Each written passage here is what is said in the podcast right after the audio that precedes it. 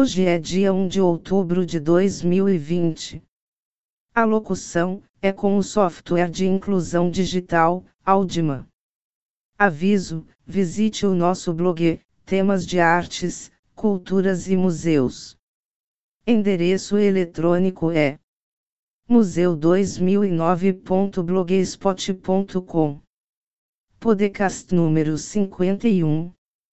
O tema de hoje é Ancestrais dos cossacos. Do paganismo ao cristianismo. A história de Heródoto dá uma imagem bastante distinta de crenças religiosas e rituais entre a população da estepe antiga.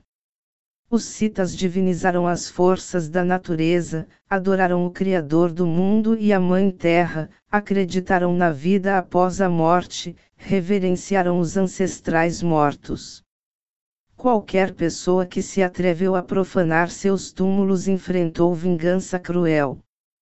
Seus templos, as pirâmides de gravetos, erguiam-se nas planícies de grama-pluma, acessíveis a todos os nômades, o ritual era caracterizado pela extrema simplicidade, sem propriedade sacerdotal, sem cerimônias solenes. Tudo era simples, nômade. Os citas não criaram ídolos à sua própria imagem. Eles personificaram o poder do divino na forma de uma espada. Este foi um fenômeno notável para uma época tão antiga. Eles ainda viviam no modo de vida primitivo dos nômades, envolvidos em um estreito círculo de interesses pastorais, e a razão e o sentimento religioso já operavam com símbolos mais complexos do que imagens de deuses em madeira ou pedra. Os citas não adoravam ídolos, mas sim a ideia de uma divindade. Comparado com o habitante das florestas, o homem das estepes na cultura do espírito foi muito adiante, abandonou muito cedo os ídolos. Ele, morador da estepe sem limites, não pensava na possibilidade de concluir a imagem do infinito poder criativo do mundo ao seu redor, a imagem de uma divindade, em uma pedra ou em um pedaço de madeira. O deus Cita permaneceu um espírito. No Bósforo Cimério, as crenças dos Meutucasars foram formadas sob a influência do politeísmo helênico. Mas mesmo lá a Mãe Terra estava em primeiro lugar, a adoração das forças criativas da natureza, que se fundirão nas formas do culto especial de Afrodite Apatura, a imaculada e bela deusa da fertilidade. Provavelmente, o cristianismo não teve que quebrar fundamentalmente os conceitos básicos da visão de mundo das naturezas simples, mas harmoniosas do morador da estepe e do marinheiro. O curso da evolução dos sentimentos populares e da própria sabedoria popular, passo a passo, aproximou-se daqueles limites nos quais a escuridão espiritual do paganismo terminou, e o claro alvorecer do ensinamento de Cristo, elevado em sua simplicidade, surgiu. O processo de cristianização de tribos era antese da população semi-sedentária de Meltida, Mar de Azov, não precisou de pressões externas, intervenção de soberanos ou conquistadores, ou golpes violentos. Ele se espalhou entre eles por meio de um aumento gradual e, muito antes da conversão formal de nossos ancestrais ao cristianismo, o novo ensinamento pavimentou um amplo caminho para seus corações. Restou apenas na ampla estepe sob a cúpula do céu do sul para lançar do topo dos templos pirâmides o antigo símbolo, uma formidável espada de sangue, e em seu lugar para erguer uma cruz, não menos irrigada com sangue sacrificial, um símbolo do amor que tudo conquista. O início de uma nova era, esta é a época em que o cristianismo estava se espalhando triunfantemente no Cáucaso e ao longo de toda a costa do Mar Negro. A primeira palavra veio aqui da boca dos apóstolos André, o primeiro chamado e Simão Zelote. Eles foram seguidos por Street, Clemente, bispo de Roma, discípulo do apóstolo Pedro e companheiro do apóstolo Paulo. Em 94 ele foi exilado de Roma para as Pedreiras Taurusitiana na península de Kirch. Durante seus sete anos aqui, ele fundou dezenas de comunidades religiosas e ordenou sacerdotes a elas. No ano 101, por ordem de Trajano, o imperador pagão Santo Clemente morreu afogado no mar perto da cidade de Panticapaium, Kirch. Os historiadores espirituais do século IV, Eusébio e Sosamon, mencionam o bispo dos Citas e Godos por 253 anos, sem indicar seu paradeiro.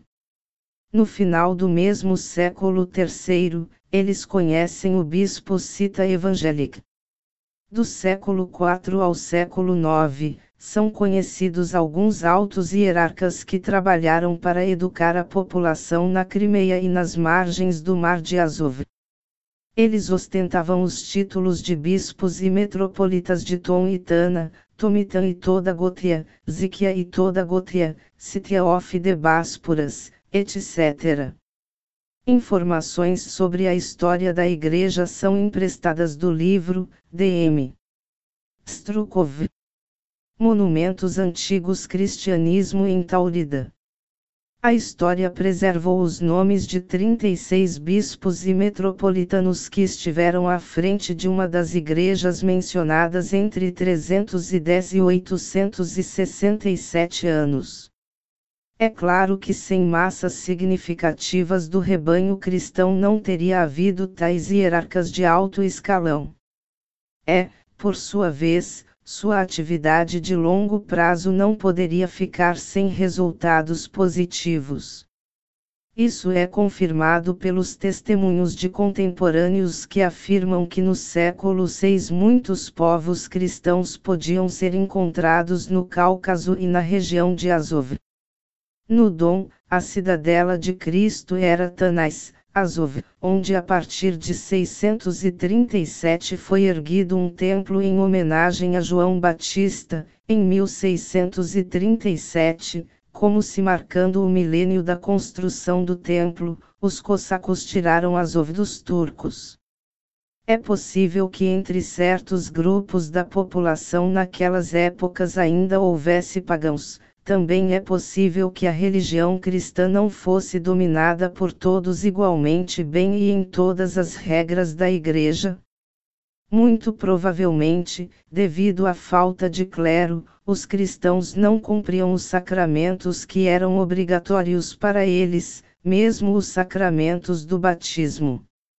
A apostasia frequente e a apostasia não são excluídas, mas a estepe e a costa aprenderam sobre Cristo e seu ensinamento muito cedo, quase no início do cristianismo.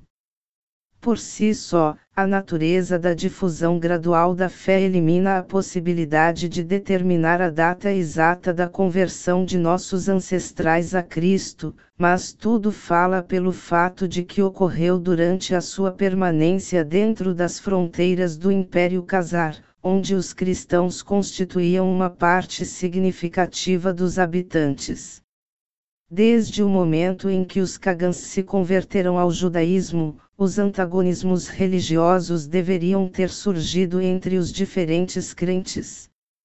A tolerância religiosa há muito foi proclamada no país, o desempenho desimpedido de adoração de qualquer fé, exceto pagã, era permitido, mas as camadas influentes da sociedade casar, a aristocracia judaica e os muçulmanos, os militares, não resistiram à tentação de agir entre amplos círculos da população no papel de campeões de sua fé. Seu zelo religioso foi direcionado para a região de Azov. No entanto, Meltugazari tem se movido entre os cristãos por um longo tempo, e muitos deles já adotaram o ensino do Evangelho. Eles estão acostumados a ver os gregos como um povo avançado que por séculos trouxe valores materiais e espirituais para eles. Aos seus olhos, Bizâncio era o centro do mundo cristão e agora, quando as tentativas de convertê-los ao judaísmo ou ao maometismo, estranhos aos seus costumes, tornarão-se especialmente intrusivas, eles se voltaram para Constantinopla por volta de 845. O imperador bizantino Miguel III estava nessa época preocupado em fortalecer sua influência política e eclesiástica entre os eslavos ocidentais. O clero grego veio até eles com um sermão e sentiu intensamente a necessidade de um livro litúrgico compreensível para eles. Mas então não havia escrita eslova, não havia nem mesmo letras para a inscrição de palavras nesta língua. O imperador convocou dois jovens clérigos eruditos de Tessalonique, Constantino, o filósofo, no monaquismo, Cirilo, e seu irmão Metódio. Ele os instruiu a começar a compilar o alfabeto, com a ajuda do qual seria possível traduzir as sagradas escrituras para a língua eslova. Constantino imediatamente dirigiu o caminho para Casari a fim de estudar lá os antigos fundamentos da fala eslova e, ao mesmo tempo, resolver suas dúvidas religiosas. No caminho, ele parou no Chersonese da Crimeia e, como diz a tradição da crônica, o encontrou lá tendo cruzado para a região de Azov, Constantin, Cyril estudou as peculiaridades do antigo dialeto Khazarov lá. Para cada som individual de sua fala, ele inventou letras especiais, a partir das quais o alfabeto cirílico foi composto. Com sua ajuda, a vida da Igreja dos Eslavos foi enriquecida com seus próprios livros na língua que agora é considerada o búlgaro antigo, mas é chamada de eslavo eclesiástico.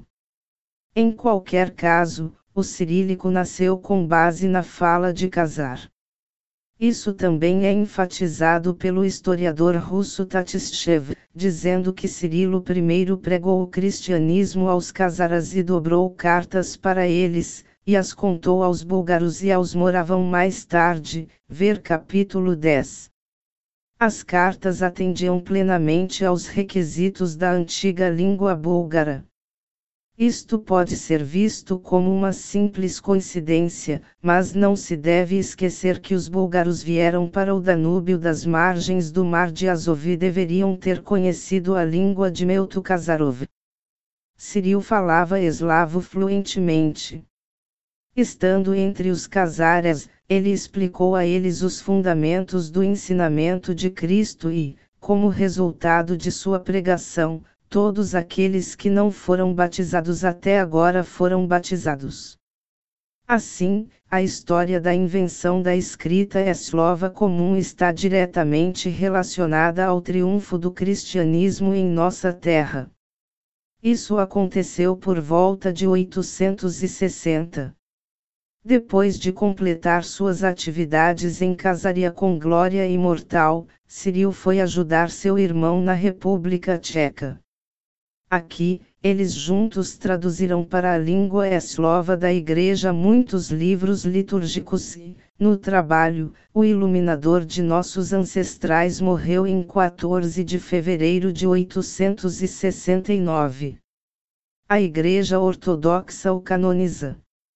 Agradecemos os ouvintes.